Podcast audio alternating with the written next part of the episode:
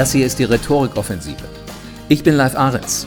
Ich liebe es, wenn Menschen auf den Punkt kommen, wenn sie Gespräche souverän führen und wenn sie nie um ein Wort verlegen sind.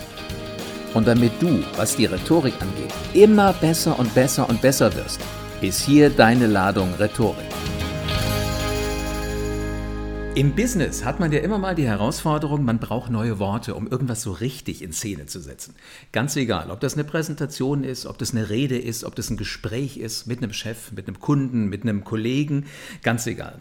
Heute habe ich einen Gast, der tagtäglich Worte finden muss und zwar sozusagen am Fließband. Herzlich willkommen, Gesa Eberl. Dankeschön. Gesa, wo, wofür um alles in der Welt brauchst du diese Worte? Um mich auszudrücken vor einem Millionenpublikum, das möchte ich mir zumindest immer einbilden. Am Ende sind es vielleicht nur Hunderttausende. Letztendlich aber muss ich mich immer vorbereitet fühlen für ein äh, anonymes, großes Publikum, das ich eben nicht wahrnehme, nicht sehe. Ich bin allein in einem Studio und muss Nachrichten vortragen, bestenfalls von mir vorgeschrieben, aber eben auch mal spontan improvisieren, moderieren bei Allmeldungen, die uns jetzt immer häufiger begegnen. Jetzt hast du gerade schon ziemlich viele Hinweise gegeben, woher die Zuhörer von der Rhetorikoffensive jetzt deinen Namen kennen. Äh, verrat uns noch die Sender, wo wir dich sehen können, wenn wir noch ein Bild zu dem Podcast jetzt haben wollen. Ich moderiere Nachrichten bei NTV. Ich bin aber Nachrichtenjournalistin schon sehr lange, 21 Jahre, um es genau wow. zu nehmen. Und das auch bei RTL. Das heißt, der eine oder andere mag mich auch schon mal gesehen haben als Live-Reporterin bei RTL aktuell in der Gruppe von Peter Weil Klippe. du nämlich auch nicht nur in Deutschland gelebt und gearbeitet hast, sondern auch im Ausland, richtig? Korrekt. Drei Jahre war ich US-Korrespondentin, habe in New York gelebt und bin von da aus gereist. Sehr cool. Hast du irgendeinen Unterschied, so was, was die Wortwahl ausmacht, ausgemacht zwischen, zwischen USA und hier Deutschland?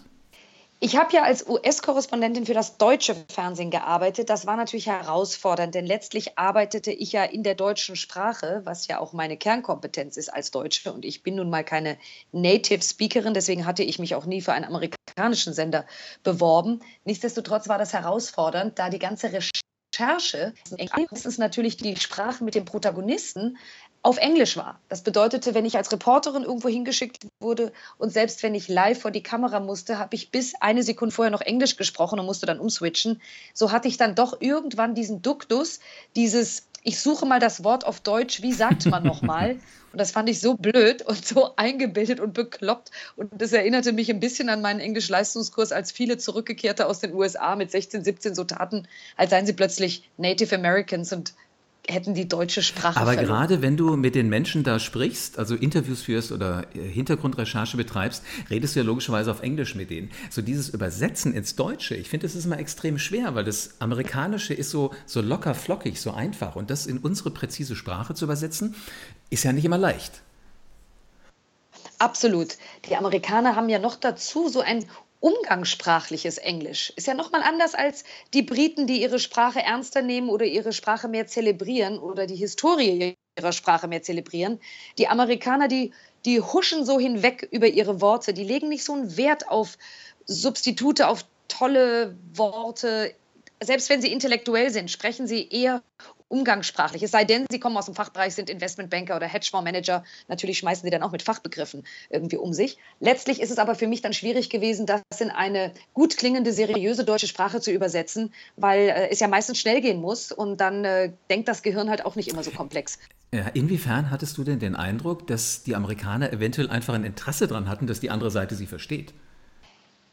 Ich weiß gar nicht so sehr, ob die das so hatten, denn die meisten konnten sich erstmal so gar kein Bild machen von meinem oder unserem Sender.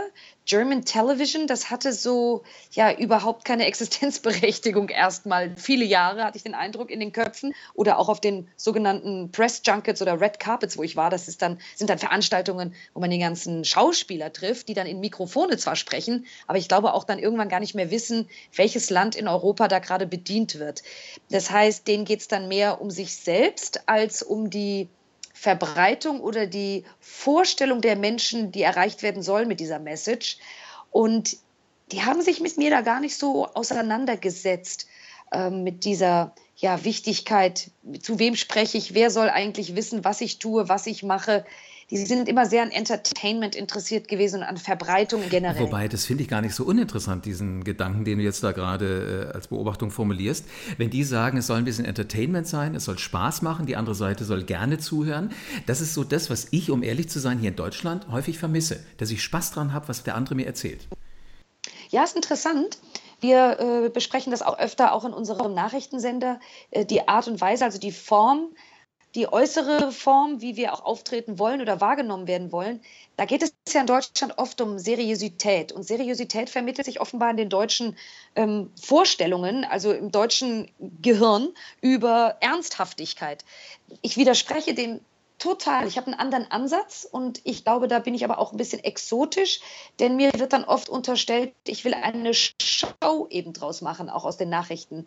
Ich denke aber, wenn man, es geht immer um Emotionen im Leben und wenn man Menschen dort abholt, wo sie gerade sind, nämlich über Freundlichkeit, über ein bisschen mehr Lächeln, über bessere Betonung von ähm, ja, Lautstärke, Intonation, dann äh, bekommt man sie einfach mehr in dieser Emotion, im Gefühl. Das heißt, nicht zu überziehen und das heißt auch nicht irgendwie, ich bin in einem Zirkus, in dem ich auftrete, aber ich bin am Ende auch nur ein Mensch und ich möchte ja eigentlich auch Nachrichten oder seriöse so, jetzt ist Gesa erstmal weg. Wahrscheinlich ist die Leitung zusammengebrochen. Aber, ne, Moment, ich höre es rauschen. Gesa, bist du noch da? Ja. Sehr schön. Ähm, Kurz bevor wir hier gerade die Aussätze hatten, waren wir irgendwie bei dem Thema Red Carpet und dass es äh, denen eigentlich wurscht ist in Amerika, für wen sie reden. Aber hat das nicht auch so einen gewissen Reiz, dass man dann halt sagt, ich mache es so einfach, dass mich jeder versteht?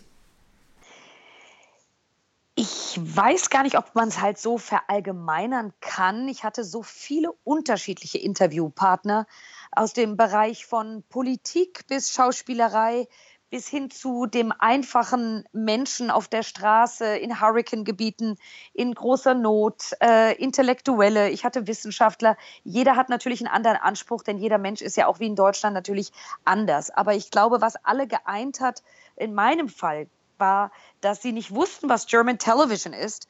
Äh, die meisten waren gar nicht in Deutschland, geschweige denn in Europa gewesen und konnten sich, glaube ich, kein Bild machen, ob des Verbreitungsgebietes und der Menschen, die ihnen eben in Zukunft zuhören würden, wenn ich diese Reportagen oder Interviews da nach Hause sendete. Entsprechend, glaube ich, war ihnen nicht klar, wer überhaupt das Publikum sein würde. Bist du denn jetzt mal ganz böse gefragt anders, wenn du in deinem Studio sitzt oder vorher in der Redaktion oder deine Texte schreibst? So ganz präzise, hundertprozentig weißt du es ja auch nicht, weil ihr habt ja hoffentlich mehr als einen Zuschauer. Das heißt, du musst ja auch so ein bisschen in die Breite gehen und sagen, es muss so attraktiv sein für die große Masse der Menschen da draußen, dass mich möglichst viele Leute verstehen. Definitiv. Die Frage ist ja immer, wer sitzt da eigentlich hinter den Kameras und schaut mir zu? Wer sind unsere Zuschauer? In meinem Fall bei NTV weiß ich, sie sind überwiegend aufgrund von Marktforschungsergebnissen überwiegend männlich. Sie sind überwiegend zwischen 35 und 55. Es, ist, es sind meistens Unternehmer. Wir machen ja mehr Nachrichten- und Businessfernsehen, also auch Wirtschaftsberichterstattung. sind also weniger die Mütter, die mittags zu Hause sind, die NTV einschalten, die schauen dann das RTL-Mittagsmagazin eher. Das heißt, eine Tendenz gibt es ja. Das bedeutet aber nicht, dass ich meine Sprache vermännliche oder versuche, mich anders darzustellen.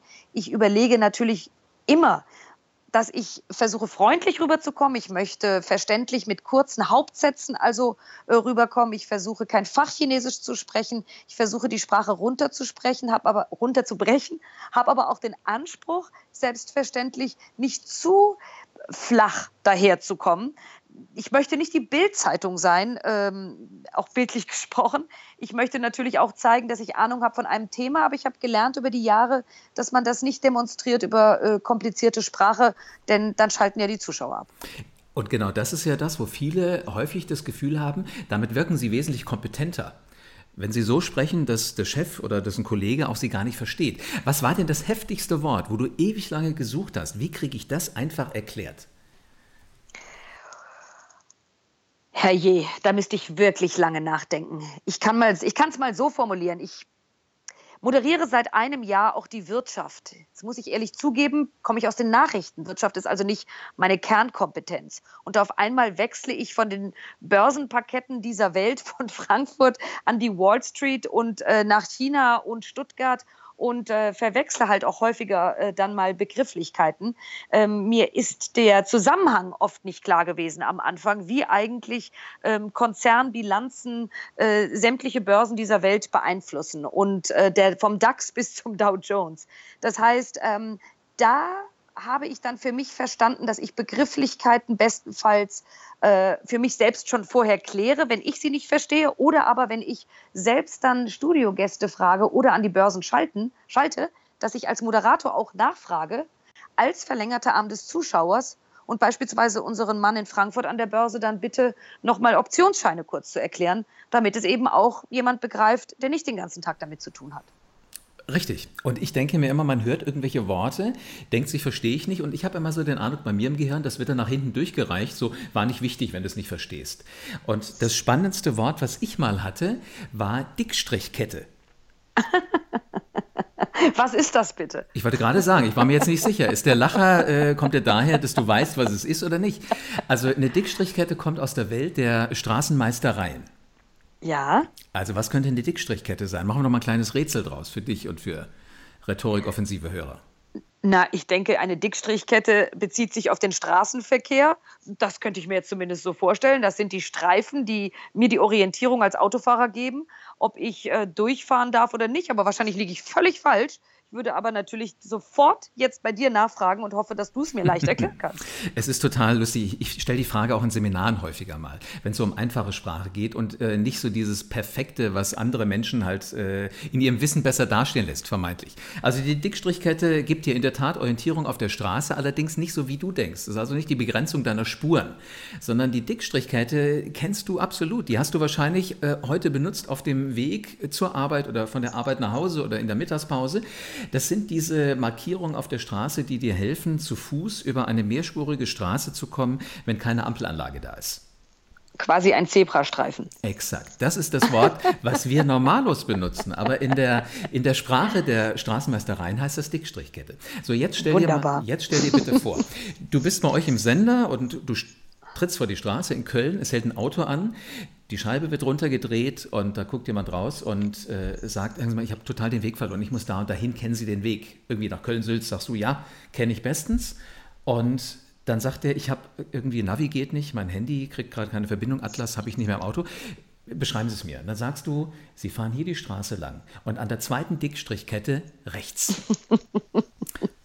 Präziser kann man es eigentlich nicht mehr sagen. Aber diese Wortwahl passt jetzt nicht so hundertprozentig zu dem, was der andere wahrscheinlich hören will von dir. Genau, Spaß werdet ihr durchaus haben. Ähm, wie kommt man darum, so komplexe, vermeintliche, einfache Zusammenhänge einfach in die Worte zu packen, die einem so durch den Kopf gehen? Also wie machst du das, wenn das auch so dein Anspruch ist, zu sagen, ich will es einfach haben, in Hauptsätze, fertig? Oh, ich kann mich äh, gut zurückerinnern, als ich ja auch anfing ähm, nach der Schulzeit im Journalismus und ich habe einfach immer zu meiner Naivität gestanden und nachgefragt. Und das ist mir derart im Kopf, dass ich mir einfach vorstelle, meine Zuschauer sind ja keine unintelligenten Menschen. Äh, sie haben nur vielleicht von dem einen oder anderen noch nicht gehört und man kann ja nicht Experte in jedem Bereich sein. Also habe ich gelernt durch meine Arbeit als Redakteurin, nicht lange verschächtelte Sätze zum Beispiel zu machen, erstmal kurze Hauptsätze und dann eben in einfachen Begrifflichkeiten die Dinge wiederzugeben, sodass eben so etwas wie Dickstrichkette, das wäre mir schon viel zu abstrus, zu lang und auch viel zu kompliziert zum Aussprechen, da mein Job ja sich auch äh, viel um, um Sprechen äh, herumdreht. Äh, ich würde immer versuchen, ein Wort daraus zu machen, ähm, oder es eben in drei Sätzen, in drei kurzen Sätzen hintereinander zu beschreiben. Also wenn du dich dafür interessierst, was die andere Seite auch denkt, welche Worte die benutzt, heißt das einfach auch mal nachfragen, was denken sie über, was wissen sie über, wie formulieren sie so und so? Immer, jederzeit. Aber letztlich habe ich ja, und das ist ja das Herausfordernde einer Moderatorin, leider zu wenig Kontakt, direkten Kontakt zu den Zuschauern, die mich just in der Sekunde schauen. Das heißt, ich muss ja eine Sprache wählen, bei der ich davon ausgehe, ich erreiche den größten Teil der Zuschauer damit. Und der größte Teil der Zuschauer sind Menschen, die im Zweifel in unserem Fall äh, Abitur haben und etwas studiert haben. Ich kann aber nicht davon ausgehen, dass wenn ich im Fachbereich Wirtschaft ähm, über eben Begrifflichkeiten spreche aus der Börsenwelt, dass das auch jemand versteht, der Jura studiert hat, Medizin studiert hat oder womöglich sein Studium abgebrochen hat und trotzdem erfolgreicher Unternehmer oder Angestellter wurde. Das heißt, am Ende haben wir ja alle so Grundbegrifflichkeiten, mit denen man hantieren kann und man kann sich trotzdem gut verstehen. Ansonsten muss man eben es formulieren als Fachbegriff und es auch als solches darstellen und sagen, sogenannte Dickstrichketten, aber auch Zebrastreifen genannt. So würde ich es dann formulieren. Aber weißt du, das Spannende ist, du hast einfach nicht die Möglichkeit, ja jetzt vor das Studio zu gehen und mal eben zehn Zuschauer zu fragen, was denken sie. Genau die gleiche Problematik haben immer viele Menschen heute in den Firmen, die sagen, ich kann doch nicht nachfragen, was denkt denn der Chef über oder wie, wie formuliert er Dinge. Wo ich immer sage, ja, warum denn nicht? Dann weißt du, wie du es formulieren musst, damit er es versteht. Also höre ich da bei dir raus, durchaus möglich, man kann sowas machen. Man kann sowas machen. Ich habe das ja insofern täglich äh, in meiner Situation, wenn ich äh, Live-Schalten habe zum Börsenparkett, also zur Börse mit unseren Reportern dort in Frankfurt oder auch in New York, dann erzählen die mir etwas, was manchmal so hochkomplex und kompliziert klingt, dass ich das selber erstens nicht verstehe oder aber selbst wenn ich es verstünde, muss ich davon ausgehen, der Zuschauer tut es nicht. Und ich trete ja als Journalistin oder Moderatorin immer als verlängerter Arm des Zuschauers auf. Also habe ich die Pflicht nachzufragen und den Experten, den sogenannten, zu bitten, es noch einfach einfacher zu erklären, es runterzubrechen, es in einer normalen Alltagssprache vielleicht begrifflich oder begreifbar zu machen oder metaphorisch mit Bildern das zu gestalten. Das kann unser Kollege Frank Mayer an der Börse in Frankfurt sehr, sehr gut, sodass sogar Menschen wie ich Börse verstehen. Börse leicht gemacht wie Logo-Kindernachrichten. Und um ehrlich zu sein, die schaue ich manchmal extrem gerne, weil ich dann immer weiß, okay, das ist jetzt wirklich einfache Sprache, weil Kindersprache, weil die halt noch nicht gockeln müssen, die müssen noch nicht zeigen, wie toll sie sind, die sagen dir einfach frisch und fröhlich frei von der Leber weg, was sie denken. Absolut. Und es gucken mehr Erwachsene, als man glaubt. Ist nicht ich wahr? glaube wirklich, ja, es, also viele Kollegen von mir haben mir schon oft gestanden, sie schauen Kindernachrichten, damit sie mal endlich verstehen, um was es überhaupt geht. Auch bei Sondierungsgesprächen oder bei äh, Bundestagswahlen mit Sitzverteilungen. Da helfen Kindernachrichten ungemein. Glaube ich sofort. Sag mal, wenn in so auf die Art und Weise, wie ihr eine Nachricht macht, entsteht ja im Grunde genommen so in der Unternehmenswelt eine Präsentation. Ich habe einen Berg von Informationen. Da muss ich das Wichtige raussuchen und das muss ich dann an die Wand werfen. Ihr packt es auf den Bildschirm.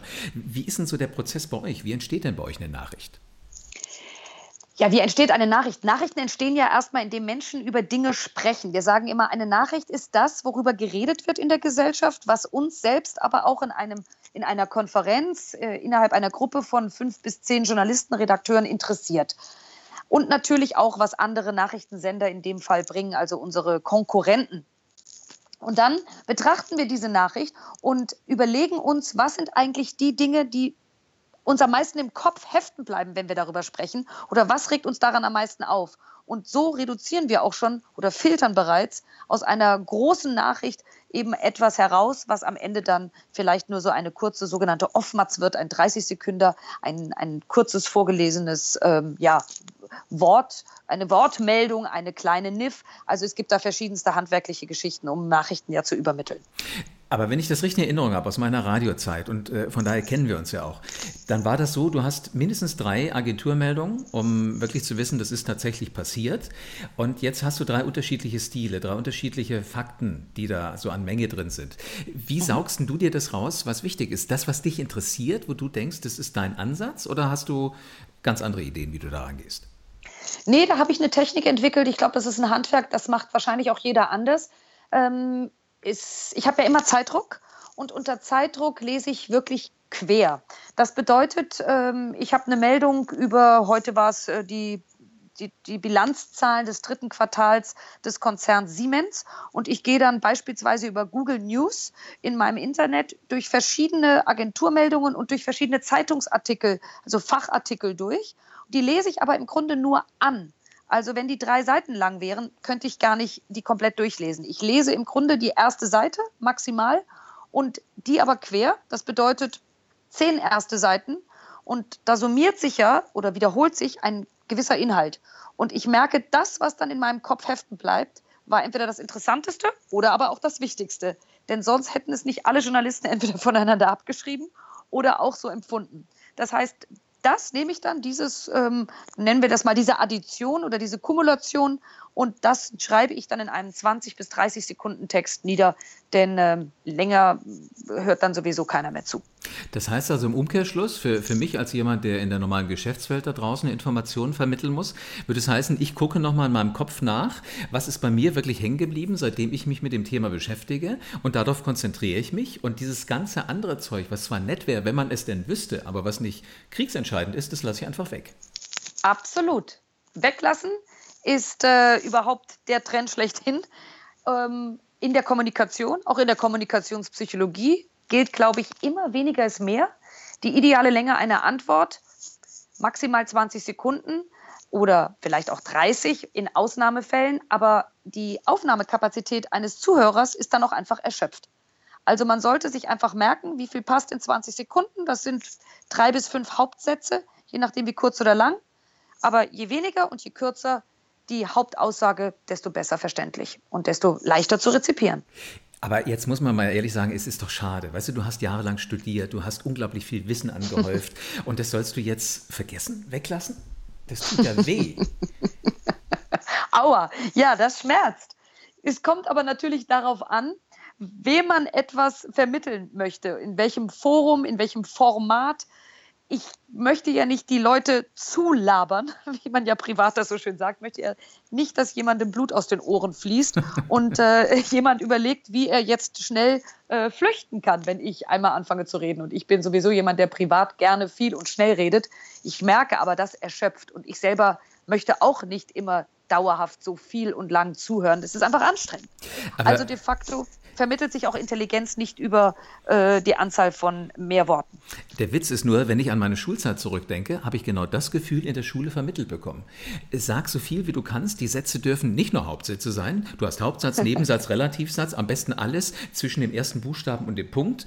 Mach so komplex wie es geht. Ich will sehen, was du bei mir gelernt hast. Nur Spaß macht das wirklich nachher nicht mehr. Und da beobachte ich immer Kinder, wie clever die zu Werke gehen, wenn sie irgendwas erzählen, wenn sie irgendwas erklären. Das ist so einfach und es macht so viel Spaß zuzuhören, dass ich mir denke, ja, so machen wir es und demnächst hole ich mir so einen Sechsjährigen, der mir hilft, meine Präsentation schön zu machen. ja, obwohl ich kenne auch Kinder, die auch nicht zum Ende kommen und dann auch immer die Pointe vergessen oder die Kernaussage ihres Satzes. Das ist aber dann pfiffig und witzig natürlich zum Zuhören.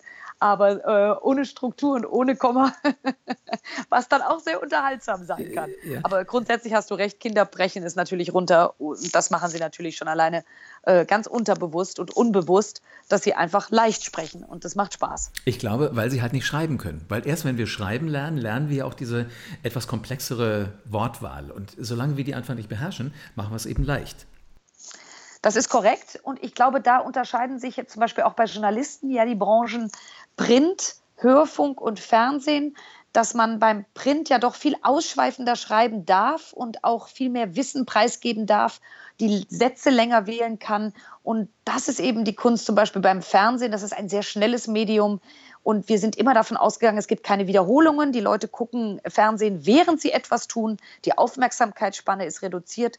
Also am besten in wenigen Sätzen ähm, ja, leichte Informationen unterbringen und nicht zu viele Zahlen und nicht zu viele Daten und Fakten. Wobei du hast zwar vorhin gesagt, dass du äh, nicht die Bildzeitung bist, aber es ist faszinierend, wenn du mal mit Menschen im Gespräch bist und sie so ein bisschen kitzelst. Wer, wer liest denn so die Bildzeitung? Wenn du eine größere Runde vor dir hast, dann meldet sich freiwillig keiner. So, wenn, du, wenn du dann aber sagst, das glaube ich Ihnen nicht, wir machen mal einen Test. Wer kann sich noch an Folgendes erinnern? Das ist etwa 14 Jahre her, da hat ein katholischer Geistlicher aus Bayern sich beruflich nach Rom verändert. Was stand damals in der Bildzeitung? Und sofort kommt aus irgendeinem Winkel welcher Satz?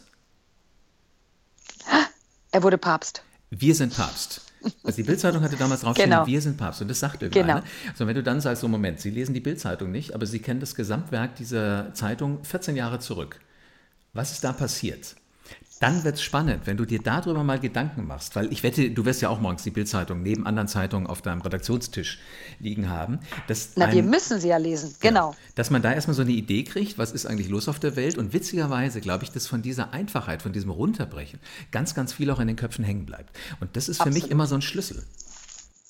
Es ist korrekt es ist genau das, was wir ja eigentlich auch wollen. Es ist ja immer schneller heutzutage, wie wir auch äh, Informationen beziehen wollen. Die wenigsten nehmen sich ja die Zeit oder haben die Zeit, sich einzulesen, einzuhören. Es sei denn, man sitzt wirklich dann abends zu Hause und hat dann mal Ruhe und dann klappt man vielleicht auch mal ein Buch auf oder eben die Zeitung. Aber genau da, das ist ja der Trend, das, was die Bildzeitung eigentlich schon lange für sich erkannt hat, dieses ja, kurze Zusammenfassung, aber zusammenfassen, aber auch dieses Effekthascherische. Das wollen wir doch alle. Und diese Spiegel Online Headlines, kaum mehr jemand, den ich kenne, der diesen ganzen Spiegelartikel liest, selbst bei Spiegel Online nicht. Eigentlich sind wir ein Volk der Headlines, der Schlagzeilen äh, geworden. Und das ist das, was, was irgendwie zu zählen scheint, dass man möglichst viel weiß über möglichst viele Themen, also breit aufgestellt ist. Mir fällt immer noch ein Faktor auf, den ich auch sehr spannend finde, ist so dieses Einfache, das behältst du im Kopf und du erzählst anderen drüber. Also gerade um nochmal auf Wir sind Papst zurückzukommen, da sagen viele, na, ich lese die Bildzeitung wirklich nicht, aber diesem Satz konnte man ja nicht entgehen. Der mhm. ist auch in anderen Zeitungen gewesen, der war im Fernsehen und äh, Kollegen, Kumpels haben mir das erzählt. Das finde ich ist das Faszinierende an dieser Einfachheit, dass ich sofort in meinem Kopf drin habe und gar mhm. nicht mehr davon ausgegangen. Wenn ich mir jetzt vorstelle, ein Mitarbeiter erzählt seinem Chef was wirklich ganz, ganz einfach, basic, dann nimmt der das mit und wenn es die Geschäftsführungssitzung ist und erzählt es in genau der gleichen Wortwahl, weil er sich merken kann. Das andere ist halt mhm. halt so komplex. Das ist ja letzten Endes das, was du auch gesagt hast, was ihr macht. Ihr mhm. wollt es einfach machen, damit man es vom Fernseher versteht, weil ich mache eh noch was nebenbei. Und mhm. äh, dann trage ich es weiter und sage, hey, das habe ich auf, auf NTV gesehen. Mhm. Guckst du mal Grandios. Ja, grandios, wenn jemand solche Einfälle hat. Das ist ja fast wie in der Werbung äh, oder Texter zu sein. Ich bewundere das, wenn man eine Botschaft so wie Wir sind Papst auf den Punkt gebracht bekommt. Und das wird ein Slogan oder ein Schlachtruf, äh, wie Deutschland ein Sommermärchen bei, bei der WM oder eben, da, da steckt so viel Stimmung drin und auch so viel Emotion. Und das ist ja auch das Entscheidende, was ich vorhin ansprach. Großartig, wenn man das hinkriegt in wenigen Sätzen. Wenn du jetzt mal die Welt rumdrehen könntest, was wäre denn der Satz, mit dem du eine Nachricht gerne mal aufmachen würdest, wo wir jetzt nur noch jemand finden müssten, der das Ereignis dazu zur Verfügung stellt? Heieiei, da triffst du mich aber jetzt nach einem langen Arbeitstag auf dem falschen Fuß. Ich müsste jetzt überlegen. Äh, Im Moment in meiner Wirtschaftswoche würde ich sagen, ähm, das klingt aber recht negativ, ja, äh, der nächste Börsencrash steht ja quasi vor der Tür. Ähm, Crash äh, an der Börse, ja, äh, bis zum Jahresende. Ich müsste überlegen, dass man irgendwas in der Richtung titelt, ähm, früher als erwartet. Denn ich habe nur noch Gespräche von Experten, die äh, spekulieren und prognostizieren, dass es keinen Crash geben wird, auch wenn alle das glauben. Äh, wir werden irgendwie, der DAX ist weiter im Aufwärtstrend. Und da habe ich im Moment das Gefühl, ich bin gespannt, wann ich den Satz in den nächsten Tagen oder Wochen irgendwie in der Zeitung lese dass es doch überraschend früher kommt als erwartet. Jetzt durfte ich ja, gerade während du den Satz versucht hast zu formulieren, äh, konnte ich ja zuhören, ganz entspannt äh, mir überlegen, was würde ich denn eigentlich sagen in dem Moment. Mhm. Könntest du leben mit dem Satz, wow, heute hat es an der Börse geknallt? Ja, obwohl der wahrscheinlich noch zu wenig wäre. Der wäre wahrscheinlich, äh, es hat an der Börse gekracht oder nicht nur, es, es müsste wahrscheinlich noch kürzer sein, um noch mehr Effekt zu erzielen. Knall an der Börse. Ja. Also letzten Endes merke ich jetzt gerade raus, wie wir uns die Bälle zuwerfen. Es ist auch so ein Prozess. Also mhm. Sätze entstehen auch. Ich darf nicht von mir erwarten, dass sie auf einmal über mich kommen, sondern ich muss ihnen auch Zeit geben, oder? Absolut. Absolut. Und bei, am besten funktioniert es ja auch bei uns in so einem Brainstorming, genau wie wir es jetzt tun. Und da wird ja rumgesponnen, auch bei uns bei Schlagzeilen, bei RTL aktuell. Das sind ja auch die Headlines, die reinziehen sollen, die die Leute teasen sollen, einzuschalten. Das ist genau der Punkt. Das, was am Ende dabei rauskommt, hat manchmal zehn Minuten gedauert und äh, wurde durch fünf Kollegen irgendwie miteinander kreiert. So, liebe Rhetorik-offensive Fans, ich hoffe, ihr habt jetzt gerade eben die Ohren gespitzt. Das heißt also im Umkehrschluss, das, was Gesa mit ihren Kollegen macht und sie, sie werfen mal den Ball so ein bisschen hin und her und dann finden sie coole Sachen, heißt, setzt euch mit euren Kollegen mal zusammen, wenn es um wichtige Dinge geht, wichtige Präsentationen, wichtige Gespräche und werft den Ball rum, überlegt, wie könnt ihr es in Worte packen. Wahnsinn. Und dann arbeitet ihr genauso wie NTV. Dann sollte ja der Erfolg eigentlich von ganz automatisch kommen. Ist zu hoffen. Gibt es irgendetwas, was du Menschen, die mit Rhetorik umgehen wollen, also für mich ist heute Rhetorik die Kunst der Wortwahl, nicht mehr so die Kunst der Rede, sondern die Kunst der Wortwahl, wo du mhm. sagst, da sollte man unbedingt drauf achten. Das ist wirklich der absolute wichtigste Tipp von Gesa Eber für die Menschen in der Wirtschaft da draußen. Vor der Wortwahl würde ich sagen, ja, der wichtigste Tipp ist die Pause. Ich glaube, ein Wort gesprochen nach einer Pause bis zu sechs Sekunden hat die größte Wirkung. Und egal welches Wort, dann müsste natürlich ein Substantiv kommen und nicht ein Verb oder dergleichen. Aber eben nach einer Pause zum Beispiel zu sagen, Börsenknall oder es knallt an der Börse. Pausen haben, leider ist es kein Wort, aber als Element in der Rhetorik für mich die größte Wirkung. Gesa, das war ein traumhaftes Schlusswort für diesen Podcast der Rhetorikoffensive. Ganz, ganz herzlichen Dank für deine Zeit und ich wünsche dir immer das richtige Wort. Danke, daran mangelt es, glaube ich, nicht.